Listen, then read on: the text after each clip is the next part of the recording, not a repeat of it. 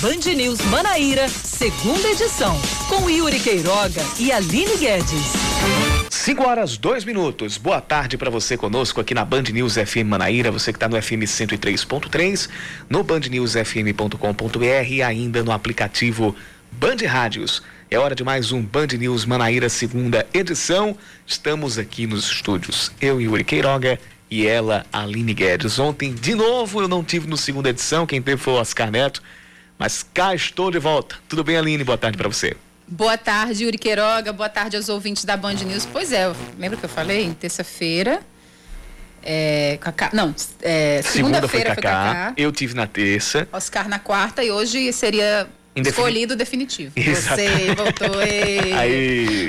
Muito que bem, Yuri Queiroga. Vamos seguindo para a segunda edição. Até às seis da noite a gente traz um resumo das principais notícias do dia. Hoje é quinta-feira, dia 22 de outubro de 2020.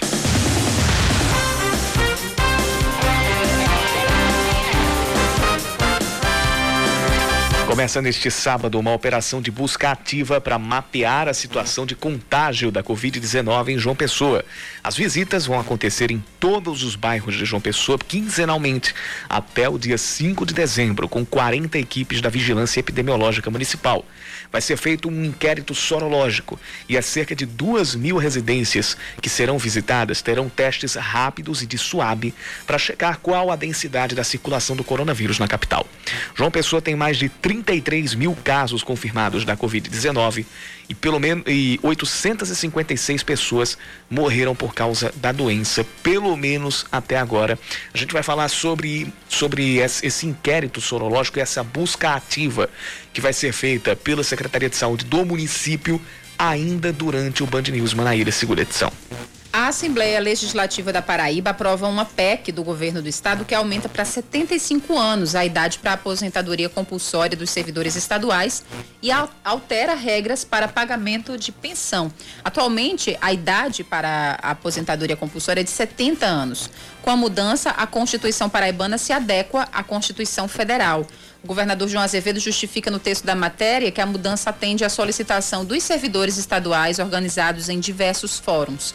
Em relação à pensão, a PEC facilita a concessão do benefício, retirando restrições para que, que o cônjuge do servidor receba pagamento de pensão a partir do seu falecimento. A PEC foi aprovada por unanimidade.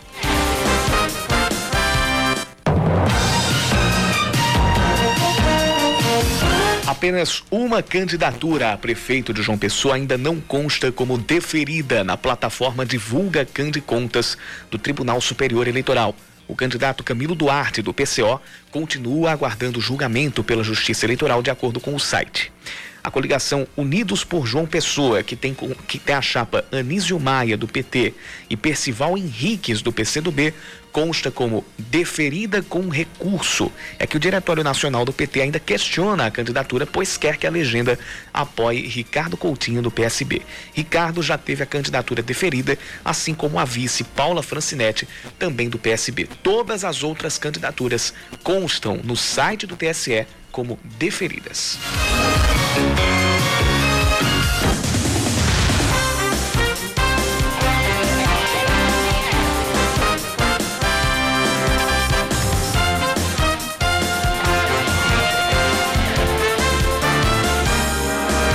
Mais notícias do dia, as atividades de laboratório e as pesquisas de campo serão as primeiras atividades retomadas entre estudantes e professores da UFPB. De acordo com a universidade, o retorno será gradual e voluntário, com medidas de prevenção com uma garantia de distanciamento social. Mesmo com a sinalização de retomada, ainda não existe uma data específica para que isso aconteça. As atividades em salas de aula ainda seguem suspensas por tempo indeterminado. O preço do gás de cozinha fica 5% mais caro a partir de amanhã aqui na Paraíba. De acordo com a, o Sindicato dos Revendedores de Gás do estado, se antes o botijão de 13 quilos era encontrado entre 75 e 80 reais, agora vai ficar entre 80 e 85. Mais uma alta no gás de cozinha. É o oitavo aumento em 2020 e ainda conforme o sindicato, como se não fosse suficiente, estão previstos mais dois ou três aumentos até o final do ano. Ou seja, rumo aos 100 reais rumo aos 100 reais. Yuri, e fala, ele fala com naturalidade, né? ainda não, ainda tem uns dois ou três daqui pro final do ano. É, é. É, é isto. E, e, e, aquela coisa, vai ter uns dois ou três e, e se acostume. E se acostume, não achei ruim não. Esportes, as três ações que pedem a anulação da Assembleia Geral e das eleições para o Conselho Deliberativo do Botafogo serão julgadas pela décima vara civil da capital. Hoje, uma das ações foi distribuída para a 15ª vara, mas o juiz responsável disse que não teria competência para julgar. A ação foi movida pela candidatura de situação do Botafogo, que tem como, como postulante a presidente Sérgio Meira, que renunciou à presidência do clube no mês passado em meio a críticas contra a gestão. A Assembleia Geral terminou com a eleição de Alcedo Gomes, nome ligado ao bloco de oposição para a presidência do Conselho Deliberativo. A situação não reconhece a votação e tenta reverter uma liminar que incluía sócios que tiveram os nomes impugnados pela comissão eleitoral. E continua o moído lá dentro do Botafogo. 5 da tarde e 8 minutos, 5 e 8, hora de mais um Band News Manaíra, segunda edição. Seja bem-vindo, seja bem-vinda, seja bem-vindo. Você, pode participar com a gente mandando sua mensagem para o nosso WhatsApp: 991 11 9207. 991 11 9207.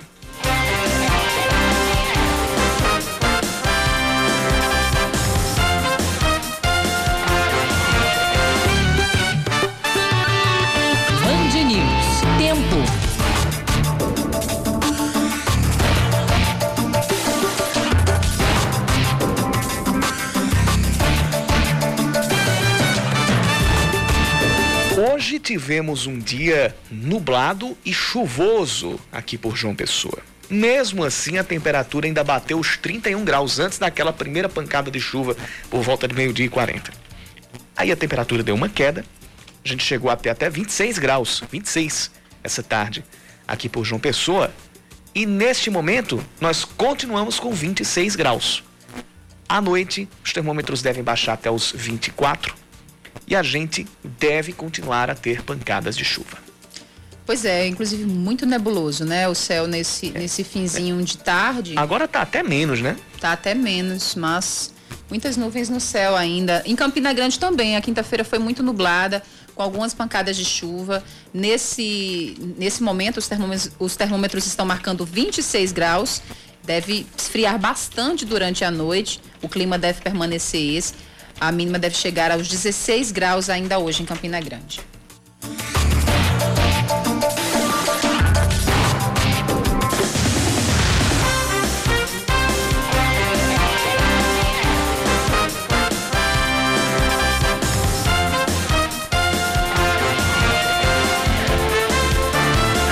Fala sobre mais um aumento do preço do gás de cozinha que subiu em 5% aqui no estado. Sabe qual é a música que, simbol... que, que a gente pode colocar para ilustrar? Qual? Qual seria o melô? O, o, trecho. Lembra de uma música que foi de Copa do Mundo? Mais um. Mais um. A, mais gente, um. a gente canta várias vezes durante o ano. né, Yuri? Pois é, a partir dessa sexta-feira, o botijão de 13 quilos, que custava entre 75 e 80 reais, agora deve ter uma variação de 80 a 85 reais. Yuri, isso é, impacta diretamente para o consumidor, lógico, de todas as formas, mas em um ano em que as pessoas estiveram mais em casa, uhum. muitas pessoas permanecem em home office, fazem suas refeições todas em casa, usam muito mais o gás de cozinha, é um aumento que vem, sim, que é sentido no bolso de uma forma muito mais direta, implica diretamente em quem está nessa situação. De acordo com o presidente do Sindicato dos Revendedores de Gás do Estado, Marcos Antônio, esse já é o oitavo aumento anunciado pela Petrobras apenas este ano. Esse é o oitavo aumento durante o ano de 2020, sendo sete aumentos Petrobras e um aumento de destino coletivo da categoria que é repassado pelas distribuidoras. Então, um botijão de 13 quilos, que custaria R$ 75, 80 reais, ele passará a custar entre 80 a 85, uma variação dependente da modalidade de compra. E segundo Marcos Antônio, esse não será o último de 2020. O paraibano vai precisar desembolsar ainda mais, muito em breve, para poder comprar o produto. A argumentação da Petrobras ainda é a mesma que é a variação cambial, que é o aumento do dólar, e toda vez que acontece isso no exterior, nós pagamos a conta aqui. Como acontece das outras vezes, dessa vez foi mais 5% o aumento do gás GLP, conhecido como gás de cozinha, entendeu? E vale salientar de que não vai ficar por aí. Daqui até o final do ano teremos mais aumento ainda. Há seis anos, José Pereira é empreendedor, tem um restaurante no bairro do Gás e por causa da alta do gás e inclusive também de alguns alimentos, ele teve que aumentar o valor final das refeições. É, realmente fica muito difícil para a gente, né? Que a gente utiliza bastante gás. Meu consumo de gás é quatro botijões por semana. Infelizmente eu trabalhei com o almoço seis anos a, a 10 reais, o almoço normal a 10 reais. Infelizmente agora no mês de outubro eu tive que aumentar ele para 12 reais, justamente devido a esses aumentos aí. Começou do gás, o, o arroz deu esse, esse aumento terrível, óleo nem se fala, foi lá para cima mesmo, feijão. E é totalmente plausível, né? O último, o último aumento do botijão de gás foi também de 5% e não faz muito tempo, não. Foi em setembro desse ano. Mês passado, Yuri. É. Então, eu, tô, eu, eu tenho o seu aval para a gente colocar o melô desse momento? Tem, é assim, com ironia, né? Porque a gente é, é, é usado no momento tão alegre, né? É.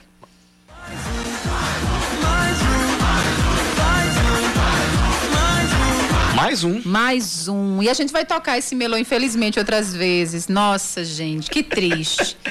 É uma, Seus... é, uma, é, uma, é, uma, música que também tem uma memória afetiva tão boa para mim. Pois é. Que você... foi na minha no primeiro jogo como narrador esportivo, eu com 16 anos de idade, era essa a vinheta quando Quem saía. Quem diria, no... né, que depois de tanto tempo você estaria usando pra gente um chorar, usar o aumento do, do, do, gás de cozinha? É, Preparemos-nos então para escutar esse melô mais umas duas vezes daqui pro fim do ano, né? Segundo essa, segundo essa a, o argumento da Petrobras, que depende da variação cambial, é, do preço do dólar, que, que só faz subir. É. E a gente que paga a conta.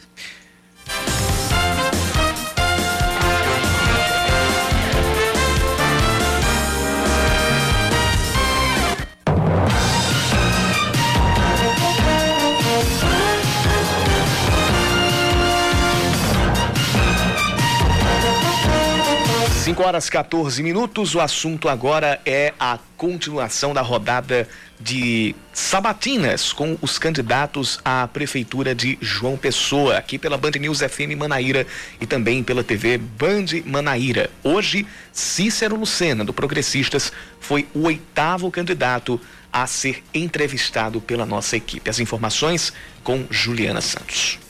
A rodada de entrevistas com os 14 candidatos à Prefeitura de João Pessoa continua. E nessa quinta-feira foi a vez de Cícero Lucena, do Partido Progressistas, apresentar as propostas no programa Band News Manaíra, primeira edição. O candidato fez questão de ressaltar a trajetória política dele, como prefeito, vice-governador, ministro e senador. Questionado sobre a possibilidade das pessoas não votarem em políticos mais experientes, Cícero afirmou que as pessoas não podem se aventurar nesse momento de crise. E aí fazer aventura, fazer experiência em crise é no mínimo um momento muito temeroso, um procedimento temeroso para se fazer isso. Pelo contrário, ele tem que buscar alguém que tenha capacidade de juntar, de aglutinar, que tenha experiência, conhecimento, que tenha capacidade de dar solução aos problemas. O eleitor não é momento de fazer jogo. Então eu tenho capacidade. Agora, além da capacidade, eu tenho a vontade de fazer que precisa estar junto sobre o processo suspenso no Tribunal de Contas da União, que investiga irregularidades em um contrato feito entre a Prefeitura e a Embratur quando ele era prefeito da capital nos anos de 1996 a 2004. O candidato afirmou estar tranquilo. Tranquilidade. Primeiro, dos candidatos eu sou aquele que mais ocupou o cargo público, mais ordenador de despesas, é até uma graça. Tem gente que nunca ocupou um cargo público, nunca foi dizer se eu sou honesto. Passe pelos testes que eu passei, ocupe os cargos que eu ocupei e depois de 16 anos de denúncias políticas, eu tenho uma certidão negativa de inocente dado pela Justiça Federal por unanimidade dos desembargadores. O progressista falou ainda que pretende inovar na área de mobilidade urbana, trazendo um projeto focado nos pedestres. Cada vez mais você precisa privilegiar o pedestre, o deficiente, a bike, o carrinho de bebê. Então você tem que ter a padronização da calçada. Rafael Freire, do Partido Unidade Popular, será o entrevistado desta sexta-feira.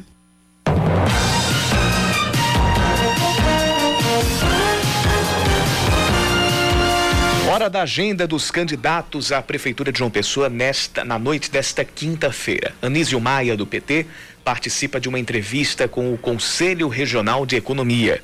Camilo Duarte, do PCO, não divulgou a agenda para hoje à noite. Carlos Monteiro, da Rede Sustentabilidade, grava conteúdo para as redes sociais e se reúne com a coordenação de campanha. Cícero Lucena, do Progressistas, se reúne nas Laranjeiras, no caso, o loteamento das Laranjeiras, que fica ali é, perto do Jardim Cidade Universitária. É isso? E faz uma live também nas redes sociais. Edilma Freire, do Partido Verde, visita novamente o bairro dos Bancários e se reúne com lideranças de bairros da zona sul da capital. Ítalo Guedes, do PSOL, faz uma live com um candidato a vereador com o tema Política, Cultura e Educação. João Almeida, do Solidariedade, visita o bairro dos Novais, o Gramame e o José Américo. Nilvan Ferreira, do MDB, visita os bairros de Valentina, Mangabeira e São José. Rafael Freire, da Unidade Popular, concede uma entrevista a uma emissora de TV e visita a comunidade Tito Silva.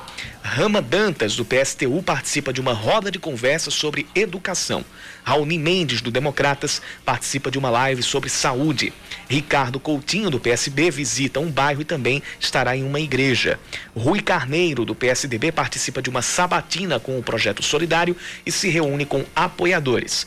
Por fim, Valber Virgulino, do Patriota, visita um candidato a vereador em Paratibe e participa de um encontro no estacionamento do estádio Almeidão.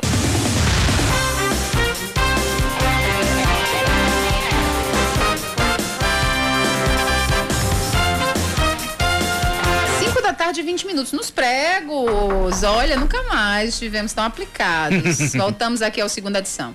Apenas 22% dos alunos matriculados em escolas particulares do ensino médio aqui em João Pessoa voltaram a assistir às aulas presencialmente desde a liberação dada pela, pela Prefeitura. As aulas presenciais para o ensino médio foram liberadas desde o dia 13 de outubro, seguindo um cronograma por série. O terceiro ano voltou, voltou na semana passada, enquanto as turmas de segundo ano puderam voltar na última segunda-feira. Já os alunos do primeiro ano do ensino médio podem ter aulas presenciais a partir de segunda que vem.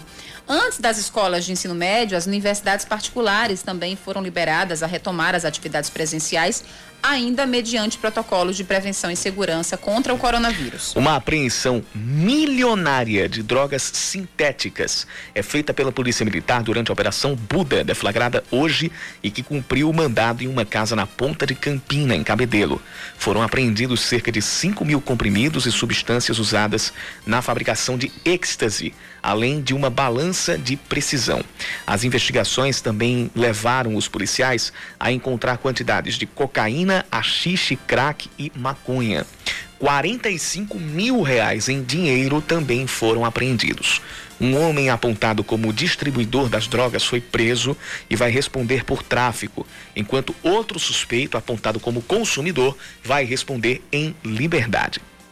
Policiais rodoviários encontram mais de 128 mil reais escondidos em um fundo falso de um carro no posto da PRF na BR-101 em Mamanguape. O condutor do veículo vinha de Natal em direção a João Pessoa e disse que tinha ido deixar uma passageira. Ao encontrar o dinheiro, os agentes perguntaram a origem dele e o motorista disse que tinha recebido na capital Potiguar, mas se recusou a dar detalhes. O homem que estava com a habilitação suspensa foi levado para a delegacia e deve responder por crime de trânsito e por lavagem de dinheiro. A polícia não descarta que a quantia esteja relacionada ao tráfico de drogas ou a algum crime eleitoral. A suspensão da cobrança de parcelas de empréstimos consignados contraídos por servidores estaduais é prorrogada por 180 dias. A decisão da Secretaria de Administração do Estado tem por base o decreto que renovou pelo mesmo período a situação de calamidade pública por causa da pandemia da Covid-19. Covid-19.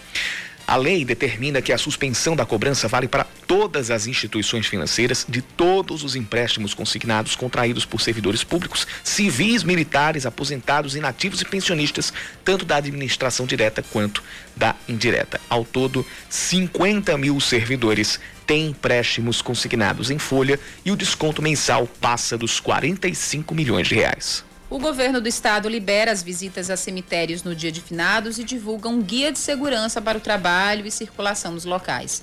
Tanto para trabalhadores quanto para visitantes, a primeira orientação é manter um distanciamento social de no mínimo um metro e meio.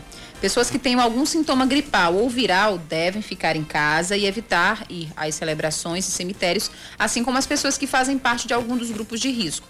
Outra recomendação é permanecer por pouco tempo no local e levar água e sabão ou álcool em gel. O zagueiro Breno Calisto deixa o 13 e deve se transferir para o Brasiliense, que está disputando a Série D do Brasileirão. O jogador foi capitão da equipe desde a reta final da Série C do ano passado, quando salvou o time do rebaixamento.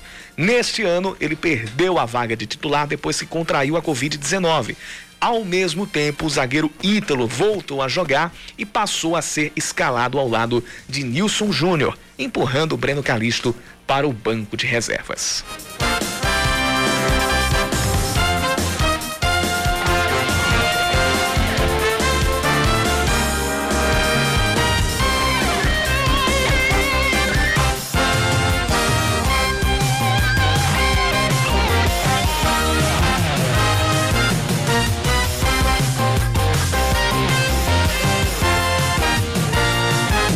Gente fala, a gente fala agora sobre a contaminação de animais pela Covid-19. Pesquisadores identificaram o que deve ser o primeiro gato oficialmente contaminado com o coronavírus. Primeiro gato. De acordo com a reportagem do jornal O Globo, o felino que não apresenta sintomas da doença é de Cuiabá, em Mato Grosso. Ele contraiu o vírus dos donos, um casal e uma criança pequena, dos tutores, perdão, uma criança um, um casal e uma criança pequena, que foram contaminados em uma festa de família em setembro. Para verificar o risco de transmissão de humanos para animais, uma Universidade Federal do Sul do país vai realizar uma pesquisa em pelo menos cinco capitais brasileiras. As informações estão chegando de Curitiba com Larissa Biscaia. A Universidade Federal do Paraná recruta animais com tutores que testaram positivo para a Covid-19. O objetivo é entender o risco da transmissão de humanos para animais. A pesquisa é financiada pelo CNPq e pelo Ministério da Saúde será realizada em cinco capitais: Curitiba, Belo Horizonte, Campo Grande, Recife e São Paulo. O coordenador da pesquisa, o professor de medicina veterinária Alexander Biondo, explica que o estudo tenta entender qual o nível de exposição ao vírus nos animais de companhia. Esse projeto de pesquisa, que tem por objetivo eh, central verificar a exposição de animais de companhia, principalmente cães e gatos, ao SARS-CoV-2, o vírus causador da Covid-19 em seres humanos. Para isso, o que nós vamos fazer é convidar as pessoas para que entrem em contato conosco, pessoas positivas, que foram testadas positivas, e eh, realizar coleta tanto de suave orofaríngeo quanto é, coleta de sangue para verificar é, a sorologia contra o SARS-CoV-2. A coleta será feita em animais que estiveram em isolamento domiciliar com o tutor. A expectativa é ter uma amostra de mil animais. Os voluntários terão total acesso aos resultados dos testes e a orientação é que as medidas de higiene sejam intensificadas durante a pesquisa. Um estudo parecido foi realizado na Itália e essa é a primeira pesquisa do gênero em um país tropical. Os interessados em participar podem entrar em contato pelo e-mail covid19.ufpr.br.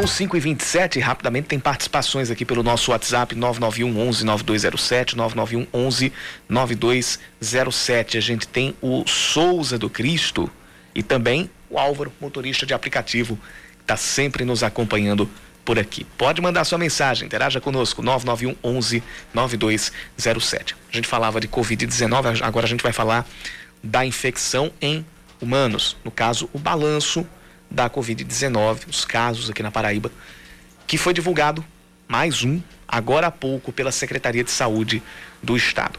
Nós estamos nos aproximando dos 130 mil casos confirmados da doença. Tivemos 317 novos casos confirmados nas últimas 24 horas e nove mortes também da última atualização para cá, sendo sete de ontem para hoje. Então, os dados são os seguintes: 129.731 casos confirmados, dos quais 105.850 já são de pacientes recuperados. Com a, a, os óbitos confirmados de ontem para hoje, nós já temos 3.029 mortes pela Covid-19. Os testes feitos em toda a Paraíba já somam quase 403, quase 403 mil. Para ser mais exato, 402.961 e 178.939 casos foram descartados ainda dentro desse universo de quase 403 mil testes já realizados. Notícia a respeito dos, da ocupação de leitos de UTI. Ontem a gente tinha batido 42%. Hoje esse índice já caiu para 36%. Quem puxou a queda foi o Sertão do Estado, que ontem tinha um índice de 61%. Era isso? Deixa eu confirmar aqui. O índice ontem era de 61%, ele caiu para 52%. Campina Grande, que estava com 35% dos leitos ocupados, caiu para 29%. E João Pessoa, a região metropolitana de João Pessoa, que tinha 40% dos leitos ocupados, já tem esse índice caindo para 32%. Então a gente teve quedas significativas de ontem para hoje na taxa de ocupação de leitos de UTI para adultos uh, que estão com casos graves da Covid-19. Esses são os dados que foram que foram registrados, foram divulgados agora há pouco pela Secretaria de Saúde aqui da Paraíba. 172 das 223 cidades do estado já tiveram pelo menos uma morte pelo coronavírus. Cidade de João Pessoa, que tem mais de, 30, mais de 33 mil casos, teve 127 casos novos registrados de ontem para hoje. Então a gente já tem a a gente já teve essa alta sendo registrada em João Pessoa, também em Cajazeiras e Patos. Cajazeiras teve 25 novos casos, Patos teve 18 novos casos, Boqueirão, no interior do estado, teve 12 casos novos de coronavírus de ontem para hoje.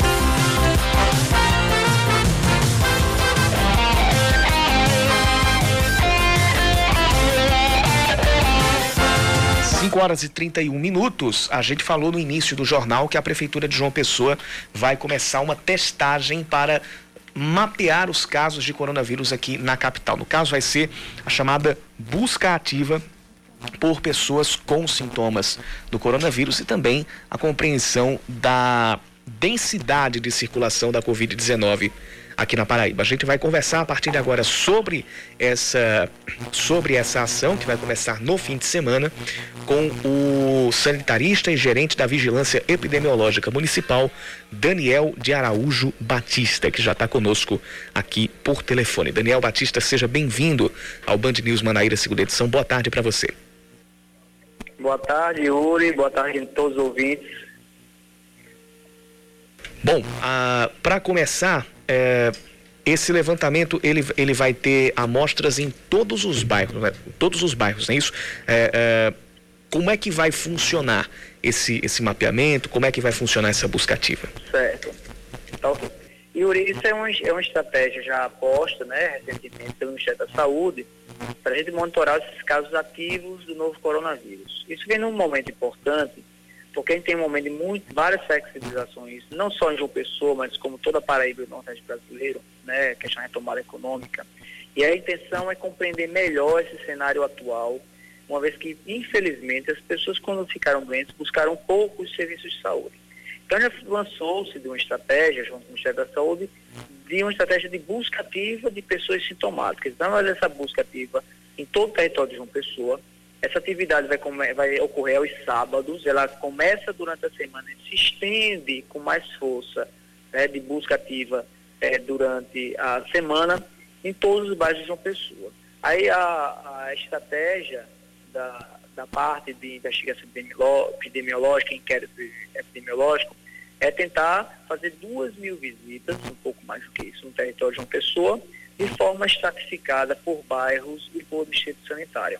Então, as equipes são equipes de saúde, de equipes de saúde né, profissionais de saúde é, de vários serviços hospitalares, ponto atendimento, saúde da família, distritos sanitários, já todos treinados na sua rotina de trabalho durante a semana, já conseguem realizar a testagem, já sabem dar todas as orientações necessárias.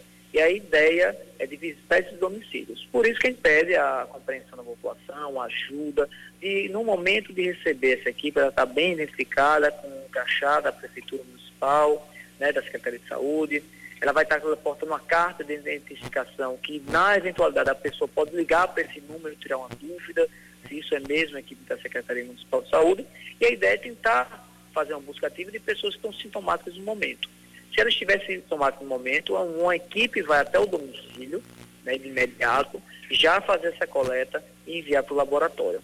A, ideia, a intenção é de saber como está essa circulação de pessoas doentes de uma pessoa, a questão de isolamento social das pessoas doentes e fazer uma orientação mais também qualificada durante essas atividades de semana. Se ocorrer, vai ocorrer de 15 em 15 dias, é o tempo médio que alguma pessoa doente pode infectar outra e desenvolver sinais e sintomas. Essa é uma estratégia também do Ministério da Saúde. E de 15 em 15 dias, noites nas semanas, uma vez que a gente consegue captar mais pessoas nos domicílios. Então, além de fazer isso durante a semana, a gente vai estar fazendo durante o final de semana aqui no município de João Pessoa, que inicia agora no dia 24, dia 7 nós fazemos outra etapa, dia 21 de novembro e dia 5 de dezembro. Daniel, só para esclarecer para a população, é, João Pessoa também vai receber a partir da, de terça-feira a visita é, sobre a pesquisa é, feita pelo governo do estado já tem um outro, um, um, um, outro argumento, que é a questão de fazer esse mapeamento para analisar se o Estado pode retornar, pode autorizar o retorno das aulas presenciais nas, é. nas é escolas, né? Para as pessoas não se confundirem, né? A diferença de um para o outro e se de fato é isso mesmo. Nesse período, as pessoas estarão, pra, devem se preparar para receber duas visitas é, para mapear a Covid-19 aqui em João Pessoa. Exato. São duas, uma estratégia da, da Secretaria de Estado da Saúde, que vai fazer essa estratégia de uma pesquisa deles, né, para ver a retomada das, das atividades é, escolares. Então, tem uma representação para todo o Estado. Né? Nosso tem uma representação é, para João Pessoa certo? A gente tá, não está fazendo uma pesquisa, a gente está fazendo uma estratégia já de rotina de vigilância epidemiológica, só que agora a gente vai fazer uma busca ativa, como já fizemos outras etapas dessas, ainda no mês de abril e no mês de junho, com as equipes no território. Então a intenção é entender como é está a circulação de pessoas doentes, qual é a prevalência de pessoas doentes no município de João Pessoa, que estiveram doentes na verdade, e essa incidência de novos casos ativos. A estratégia também é que essa equipe de saúde, quando vai no território, dá orientação básica à família sobre as medidas de higiene, que serviço de saúde procurar.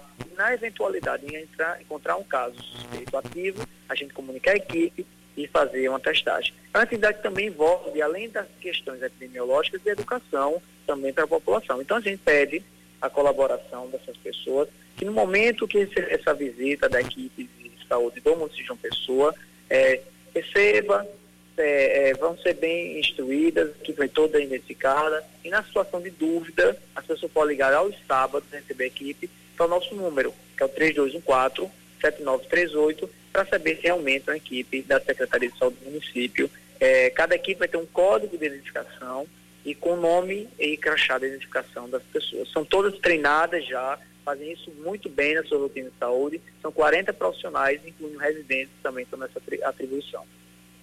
Muito importante você falar isso, deixar claro, Daniel, porque você sabe, né? Muita gente às vezes tem medo, tem receio de abrir a porta, né, para alguma equipe. E a gente sabe que é plausível diante da situação, às vezes, Exato. né, de violência que a gente vem vivendo em todo o país há muito tempo.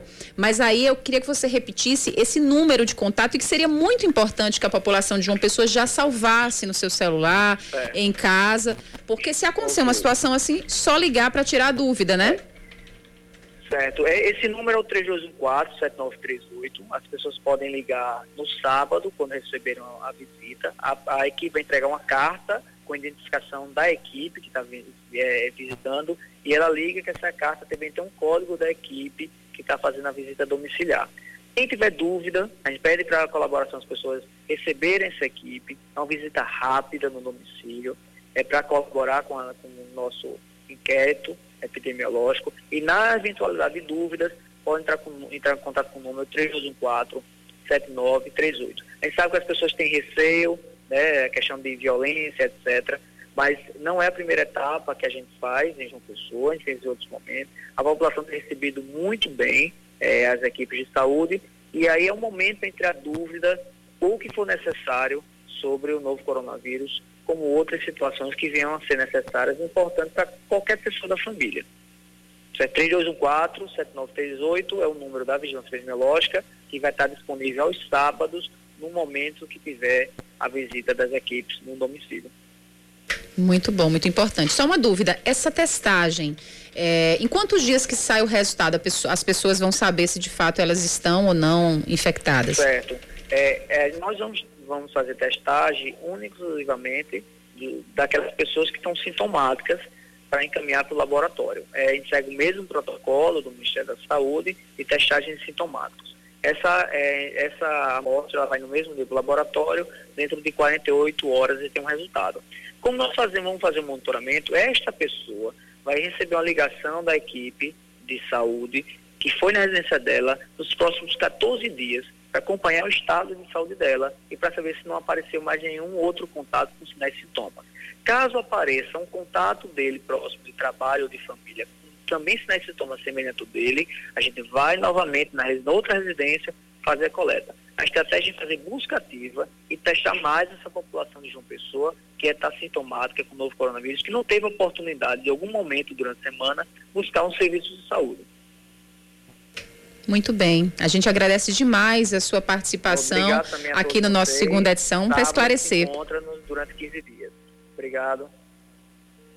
Obrigado. A gente conversou aqui no Band News Manaíra, segunda edição, com o gerente da Vigilância Epidemiológica aqui de João Pessoa, o Daniel Batista. Agora são 5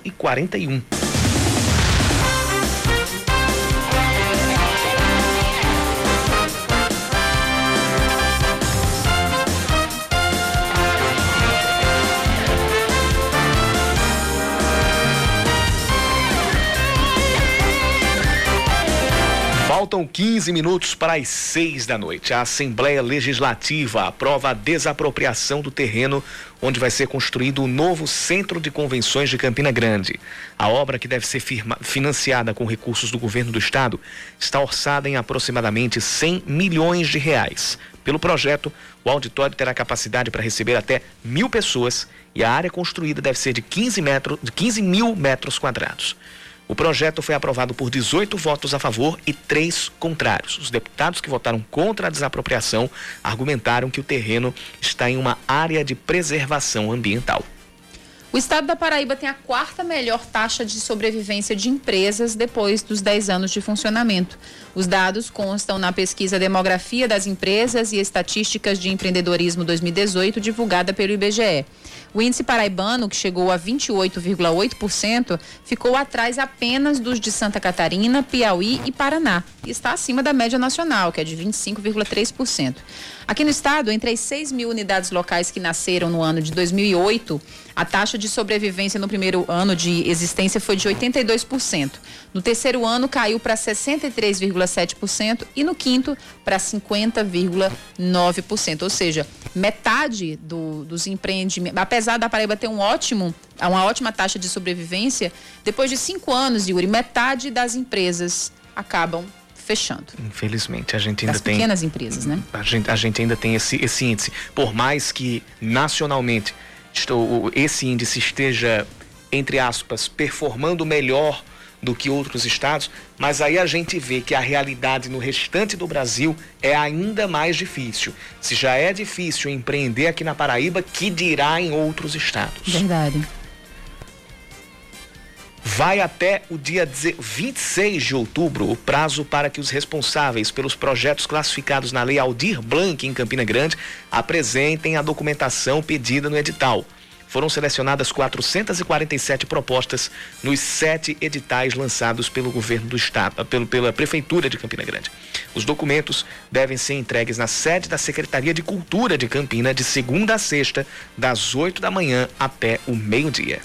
O governo mantém suspensa a prova de vida dos servidores federais até o dia 30 de novembro. A decisão já está disponível no Diário Oficial da União. A prova de vida anual obrigatória de, deixou de ser exigida desde o dia 18 de março deste ano como medida de proteção contra o coronavírus, inclusive tendo em vista que a prova de vida é uma atividade, é, é, é uma ação obrigatória voltada para o principal grupo de risco, que são os idosos, aposentados, pensionistas. Segundo o painel estatístico de pessoal, em torno de 700 mil pessoas ainda estão aguardando para fazer o recadastramento junto ao governo federal. O Campinense efetiva o técnico Hélio Cabral depois da goleada por 4 a 1 em cima do Globo ontem, pela oitava rodada da Série D do Brasileirão. Hélio já foi técnico interino do clube, em, do clube em quatro partidas, venceu três e empatou uma. Ele esteve à frente da Raposa, inclusive, no jogo de volta da grande final do Campeonato Paraibano, quando o Campinense venceu o 13 por 1 a 0, mas não levou o título, porque no primeiro jogo, ainda comandado por Ney Júnior, o time perdeu por 2 a 0. O Campinense volta a jogar pela Série D neste final de semana e vai enfrentar o Salgueiro lá no estádio Cornélio de Barros Muniz, no interior de Pernambuco.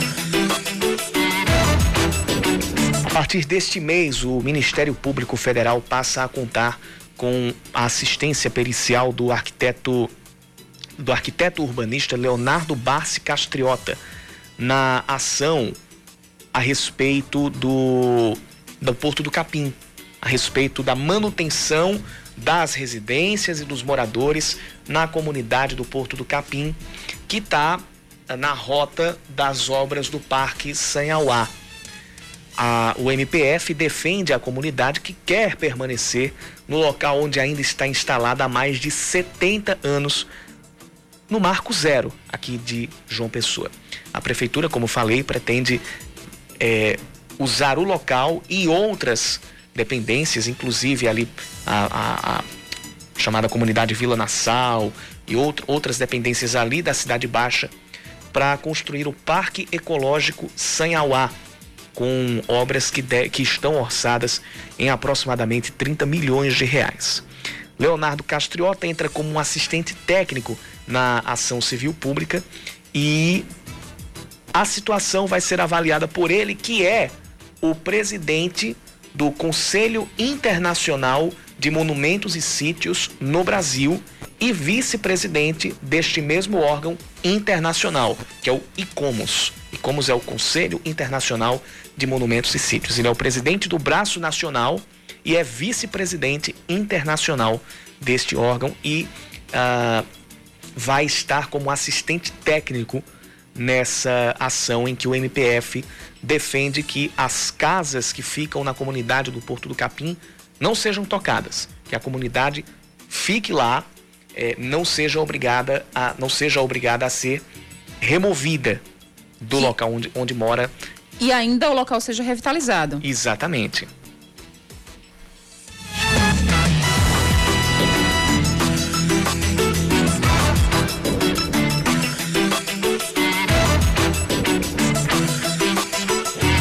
Muitas mulheres têm tido dificuldade para fazer o tratamento do câncer de mama e até mesmo para receber o diagnóstico da doença durante a pandemia. Mais informações com Juliana Santos.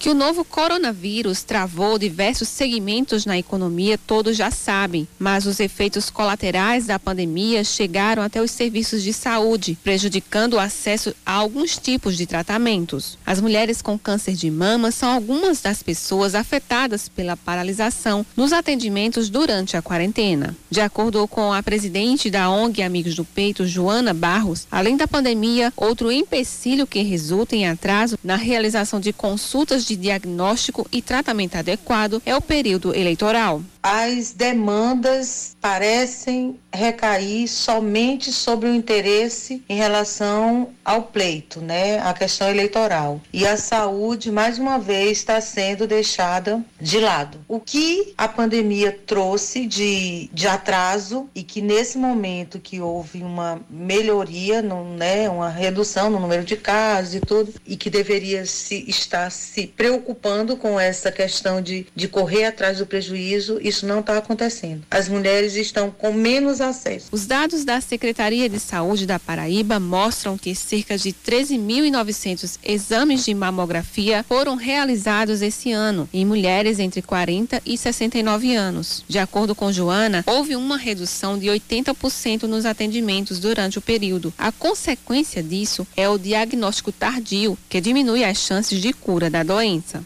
A pandemia causou realmente um atraso nos diagnósticos que poderiam ter sido precoces e que não vão ser, vão ser diagnósticos tardios. Pelo atraso, ela reduz consideravelmente as chances de cura, além do que o tratamento se torna também um tratamento mais invasivo, mais mutilante, né, mais sofrido. Para ajudar as mulheres contra a doença, a ONG Amigos do Peito atua com projetos de conscientização e custeio de exames. O objetivo é reduzir reduzir a mortalidade de mulheres com câncer de mama, que no ano passado registrou 308 óbitos em todo o estado. Às vezes a mulher está com a lesão, a gente já sabe que é câncer, mas se não tiver a biópsia para comprovar, ela não vai conseguir iniciar o tratamento. Então a gente faz esse trabalho de agilizar esse processo. A gente também tem o projeto Amigos na Estrada, que a gente cai na estrada mesmo, vai para cidades mais longe, fazer esse trabalho de conscientização, chamar a atenção da, da comunidade de maneira geral o Instituto Nacional de Câncer estima que em 2020 e 2021 sejam diagnosticados cerca de 1.120 novos casos de câncer de mama na Paraíba. Desse número, 360 devem ocorrer em João Pessoa. Seu caminho.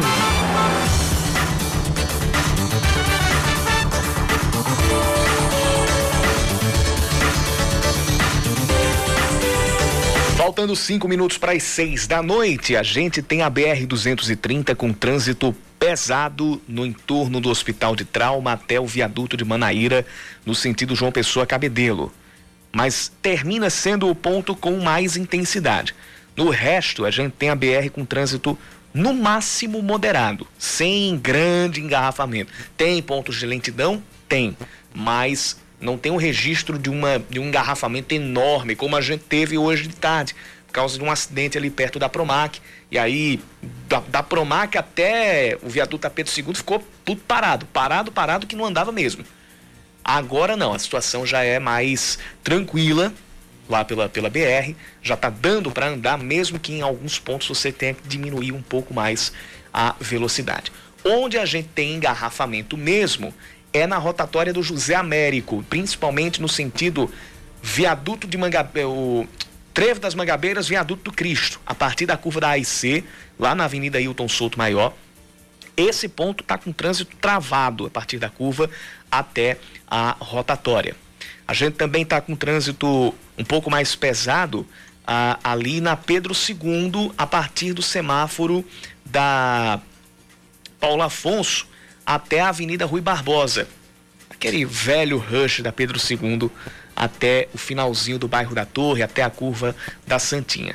E a principal dos bancários também está registrando o trânsito mais intenso entre o a curva do Carrefour, o início da principal, e o semáforo da Rosa Lima dos Santos, no sentido centro-bairro. O sentido bairro centro só tem um ponto com maior retenção, que é ali no semáforo da Drogazil, para quem vai entrar ou para a radialista Antônio Assunção de Jesus ou, ou também para a rua Inácio Ramos de Andrade.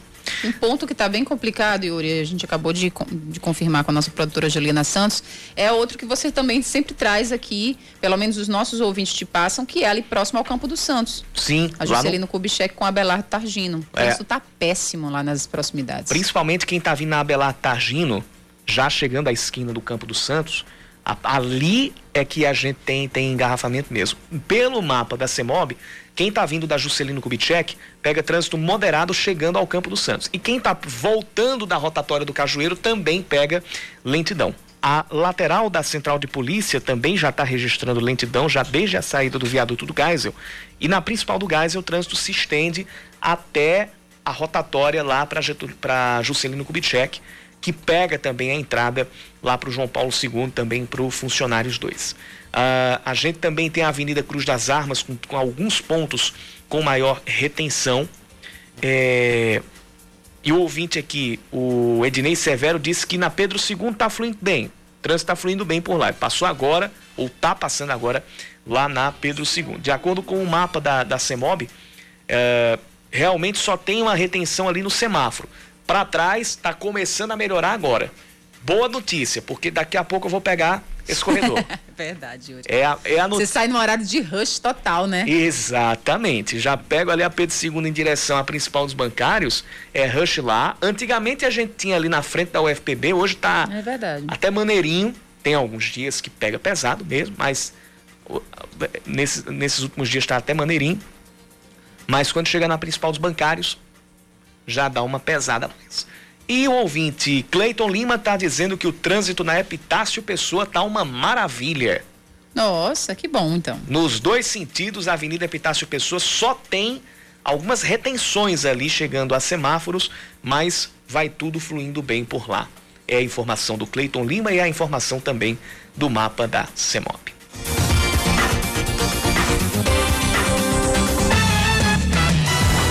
559 eu digo até amanhã. E eu até logo. Vem aí o É da Coisa com o Reinaldo Azevedo. Hoje tem debate entre os candidatos à presidência dos Estados Unidos com transmissão da Band News FM a partir das 9h50 da noite. Com o comando do Eduardo Barão, direto dos Estados Unidos, a nossa equipe também na rede Band News FM aqui no Brasil. Então, Aline Guedes não vai até às 11 da noite hoje. Isso. Hoje ela vai até um pouquinho mais cedo, até ali por volta de 9 e meia.